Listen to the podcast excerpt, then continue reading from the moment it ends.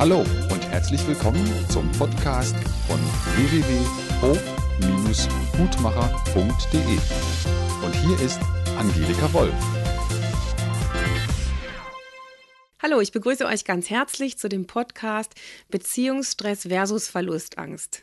Und ich habe mir ein bisschen Gedanken gemacht über den Titel und wie ihr wisst, habe ich unglaublich viele Aufstellungsberatungen mit dem Thema Beziehungsstress, Beziehungskonflikte.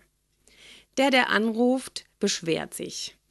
Der Partner lebt viel zu viel Distanz, wir haben keine Nähe mehr oder Sehnsucht nach mehr Nähe oder die Wut, wir haben uns auseinandergelebt, die Ohnmacht, ich komme gar nicht mehr an den anderen dran, der geht nur noch arbeiten, der hat sich total abgekapselt oder er will nur noch Sex, aber es gibt überhaupt keine Nähe mehr mit Gesprächen und Kommunikation oder Zärtlichkeit ist nicht mehr möglich oder wir diskutieren nur noch.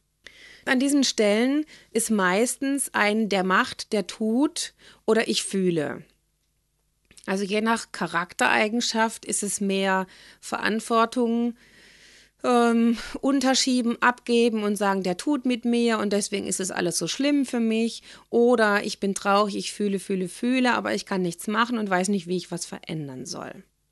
Und ich möchte einmal in dieser Zeit, die ich als sehr ängstlich erlebe von den Menschen, die mich anrufen, was ich mitbekomme, einmal etwas nochmal erklären, was mit unserem Gehirn zu tun hat und warum manche Lebenssituationen einfach total stressig sind und alleine wenn wir wissen, was passiert, geht es uns schon besser. Dass wir nämlich aufhören, den anderen zu beschimpfen oder zu verurteilen oder uns zu beschimpfen und zu verurteilen. Das heißt, wir leben derzeit in einer Situation, die sehr viel Umbruch bedeutet.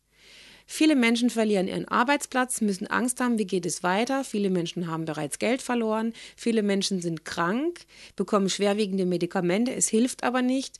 Durch die Idee der Schweinegrippe wird uns immer wieder gezeigt, wir könnten eigentlich auch mal von heute auf morgen tot sein oder es könnten einfach viele Menschen plötzlich kollektiver sterben äh, in einem Flugzeugabsturz oder wo der Tsunami war, das erschüttert uns auch. Aber wenn es doch weiter weg ist, naja, wir hier jetzt in Nordrhein-Westfalen kann jetzt Tsunami nicht ganz so leicht möglich sein und Wirbelstürme auch nicht. Wir nehmen zwar dann Anteil an dem Schicksal anderer Menschen, erleben auch, dass wir vielleicht nicht alles unter Kontrolle haben. Trotzdem berührt uns natürlich viel, viel weniger wie derzeit die Angst um Schweinegrippe und Infektionskrankheiten oder Seuchen, geschweige denn Wirtschaftsprobleme. Probleme, die uns oder mich nicht, aber viele andere einfach sehr direkt betreffen. Das heißt, es ist eben egal, ob man zum Autohändler geht und hört, dass der, was weiß ich, wie viel zigtausende offen hat, weil er die Abwrackprämie vorstrecken muss und der Staat nicht bezahlt. Da denke ich als Unternehmer, oh Gott, wer steht denn da eigentlich für die Zinsen auf die Bank? Will bestimmt Zinsen haben für das Überzogene, aber der Staat zahlt das bestimmt auch nicht. Das heißt, in mir machen solche Sachen auch Überlegungen, jetzt nicht direkt Angst, weil ich nicht betroffen bin, aber Mitgefühl für die Menschen, die davon betroffen sind. Das heißt, wenn aber das Kollektiv in einer deutlicheren Angst schwebt, was macht das? Und was es erstmal macht, ist, es wird das Stammhirn angeklickt. Und wenn das Stammhirn angeklickt wird, ich habe schon einiges gesagt zum Thema ähm, Realitätsgestaltung, Schöpferkraft, Fluchtimpuls, Todesangst, die da im Gehirn ist, Dschungelbewusstsein. Es gibt mehrere Namen dafür. Aber dass wir einfach wissen, wenn Stress ist im Außen, dann schalten wir auf Stammhirn um und wir merken das nicht. Das heißt, Fluchtimpuls äußert sich ja nicht immer, dass ich weg möchte. Natürlich gibt es Männer, die, wenn die aufs Stammhirn schalten, sofort das Gefühl haben, ich muss meine Partnerin verlassen, die nervt mich schon lange oder umgekehrt. Es gibt einen Fluchtimpuls, der dazu neigt, dass ich von morgens bis nachts arbeite, damit ich genügend Geld habe, damit, damit, damit. Es gibt Todesangst, die sich bemerkbar macht, dass ich eine wahnsinnige Unruhe in mir habe, dass Menschen mir beschreiben, sie haben das Gefühl, sie sitzen wie im inneren Ameisenhaufen, fühlen sich wahnsinnig getrieben, wissen aber nicht wohin. Das heißt, manche Menschen können zwar die Gefühle beschreiben oder die Auswirkungen sehen, wissen aber erstmal noch nicht, dass das Stammhirn sagt, pass auf, Gefahr droht. Das heißt, da wird normalerweise Adrenalin und andere Hormone ausgeschüttet, die letztlich bewirken sollen, dass wir dem Säbelzahntiger entkommen, wenn er denn käme. Und ob jetzt dieser Säbelzahntiger Grippeviren sind oder ob dieser Säbelzahntiger die Banken sind, die zusammenklappen, Wir projizieren das ja. Und wenn jetzt der eine oder andere fragt, ja, das ist ja witzig, aber hier gibt es ja keine Säbelzahntiger, das macht Stammhirnprägung aus. Das Stammhirn lebt noch im Dschungel. Es hat noch die Idee davon, wir leben in einem Rudel und wenn wir den Fressplatz verlassen, dann müssen wir erst wieder gucken, ob da alles sicher ist, ob wir Nahrung finden, ob wir beschützt sind. Und dann kommt das Schlimmste daran. Sex, liebevoller Sex und Nähe kann nur stattfinden, wenn das Gehirn entschieden hat, alles ist in Ordnung, wir sind geborgen, wir sind beschützt. Das heißt, in dieser Phase des Fluchtimpulses kann entweder gar kein Sex zugelassen werden oder wenn, dann ist er eher schnell und roh und er hat häufig keinen Inhalt von Zärtlichkeit und Liebe. Das heißt, wenn ihr in Umbruchssituationen seid, ob es ist, dass ihr umzieht, ob es ist, dass ihr einen neuen Arbeitsplatz bekommt, ob es ist, dass ihr neue Kollegen bekommt, dann seid ihr durch diesen Umbruch oder wenn ihr schlechte Nachrichten hört, dann seid ihr in dieser Umbruchsphase immer mehr auf Stammhirn geschaltet.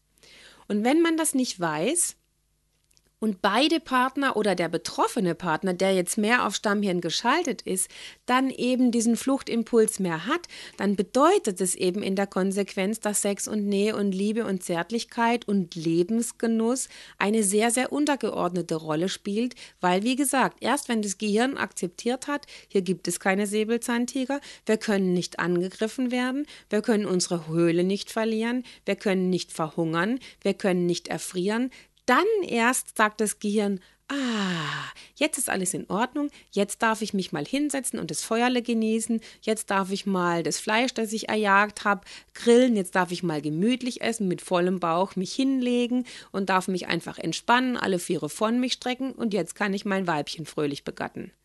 Das heißt, diese Dinge sind einfach wichtig. Und ich weiß nicht, wie oft ich das schon in Beratung erklärt habe, wenn Menschen zum Beispiel in einer Umzugssituation, in einer neuen Lebenssituation, die ich jetzt ja mehrfach aufgezählt habe, dann plötzlich sagen, Ma und meine Partnerschaft.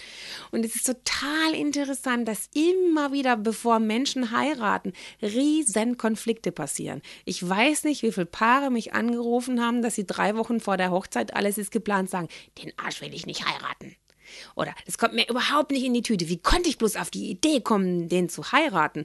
Und während ich diesen Podcast innerlich vorbereitet habe, habe ich gestern beim Einkaufen einer Schlange angestanden und gucke so auf eine Zeitschrift, steht so Boris Becker vor der Hochzeit Riesenszene. Und ich habe so gegrinst und habe gedacht, ach stimmt, das muss ich im Podcast auch erzählen. Das ist ja so typisch. Wir wollen Sicherheit haben und dann suchen wir nach den Problemen und nach den Fehlenden. Wir wollen uns sicher sein, dass der Partner der Richtige ist. Und wir wollen uns in einer Krisensituation sicher sein, dass der Partner zu mir steht. Was wir aber machen, ist, dass wir nicht auf das Gute in der Partnerschaft schauen, sondern dass wir auf das Fehlende schauen. Und wie oft kommt dann das in Beratung genau an den Stellen, wo Hochzeit, Umzug oder Kind oder irgendwas ansteht und derjenige mir eine riesen Latte aufzählt, was er am Partner alles ätzend findet. Plötzlich stinken dem seine Ausscheidungen. Plötzlich putzt er sich ekelhaft die Zähne, dass überall die Zahncreme verschmiert ist. Plötzlich lässt er überall die Socken liegen. Plötzlich ist es ein chaotischer Typ. Plötzlich ist es eine faule Socke.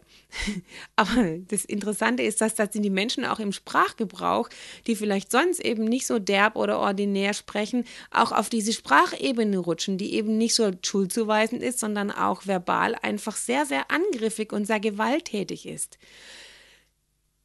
Vielleicht könnt ihr dann das nächste Mal irgendwann im Gehirn zulassen, hallo, das ist jetzt das Stammhirn, das reagiert. Und es geht nicht darum, den Partner zu beschimpfen, sondern ich habe jetzt Verlustangst.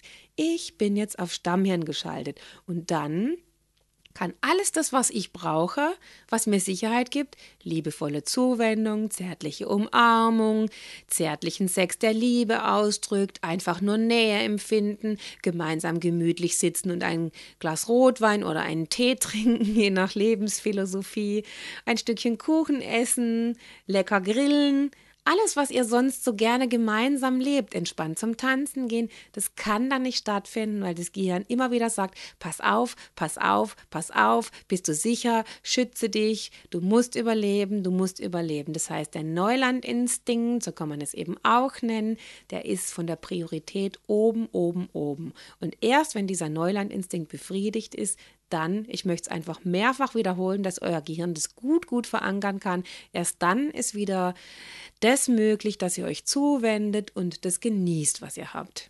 Und ich glaube, es ist ganz wichtig, dass wir Menschen irgendwann alle mal kapieren, dass das Leben Wellenbewegungen sind. Das heißt, wir wollen uns weiterentwickeln, weil wenn wir nämlich zu lange Lebensgenuss leben, dann ist es irgendwann langweilig. Wenn man immer nur auf dem Fernsehsessel liegt und gute Filme schaut, gute Bücher liest, sich interessiert, unterhält und Zärtlichkeit und Sex genießt, dann kommt irgendwann eine gewisse Stagnation. Das ist, wie wenn wir zu lange ausatmen würden.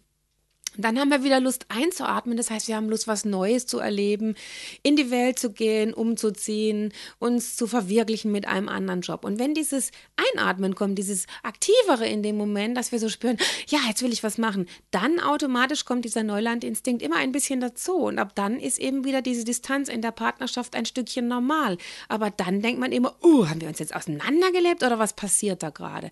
Und ich glaube, an dieser Stelle das Leben zu verstehen und dann in meine Schöpfer Schöpferkraft und in das Leben mehr Vertrauen zu haben, dass ich weiß, es ist ein ganz normales Ein- und Ausatmen. Es ist nicht, dass der Partner jetzt schon wieder weggeht oder jetzt schon wieder sich von mir distanziert hat, sondern es ist, ach so, jetzt sind wir in der Einatmenphase, jetzt sind wir wieder aktiver, dann ist das Stamm hier ein bisschen aktiver und ich kann ja mal probieren, inwieweit möchte ich denn in meinem Leben eine Balance anstreben, dass es nicht zu viel Einatmen ist und damit zu viel ähm, Stammhirnaktivität und für manche ist eben der Unterschied, dass es zu phlegmatisch wird, dass zu viel Genuss ist, dass es zu langweilig wird und dann ein anderer Partner im Außen gesucht wird und dann man dann das Gefühl hat, ich brauche eine Dreierbeziehung, ich bin nicht befriedigt. Also wenn einer zu phlegmatisch ist, dann passt man nicht zusammen. Wenn einer mehr Genuss leben möchte und der andere mehr forschen möchte, dann müsst ihr euch auch eingestehen, dass an der Stelle die Partnerschaft nicht Probleme hat, sondern vielleicht erstmal zwei Menschen zusammen sind, die andere Lebensideen haben. Und ich kann nur in meinem Leben sagen, für mich ist es genial, dass ich einen Partner habe, der genauso viel Forscherlust hat wie ich und wir eben eher manchmal schneller in diese Distanz kommen und dann, wenn wir es aber merken, auch wieder versuchen umzuschalten und sagen, so, jetzt wollen wir aber beide endlich wieder Pause haben, dass die Nähe auch ihren Platz bekommt. Aber dass wir beide wahrscheinlich relativ bald Langeweilegefühle bekämen, wenn wir jetzt nur hier so auf dem Hof wären und nichts passiert. Gesteht euch ein, wer ihr seid lernt euch kennen, lernt es zu kommunizieren, dann ist die größte Wahrscheinlichkeit, dass in eurer Partnerschaft, wenn es denn sich wie Krise anfühlt, als Wachstumsprozess empfunden werden kann. Viel Freude dabei.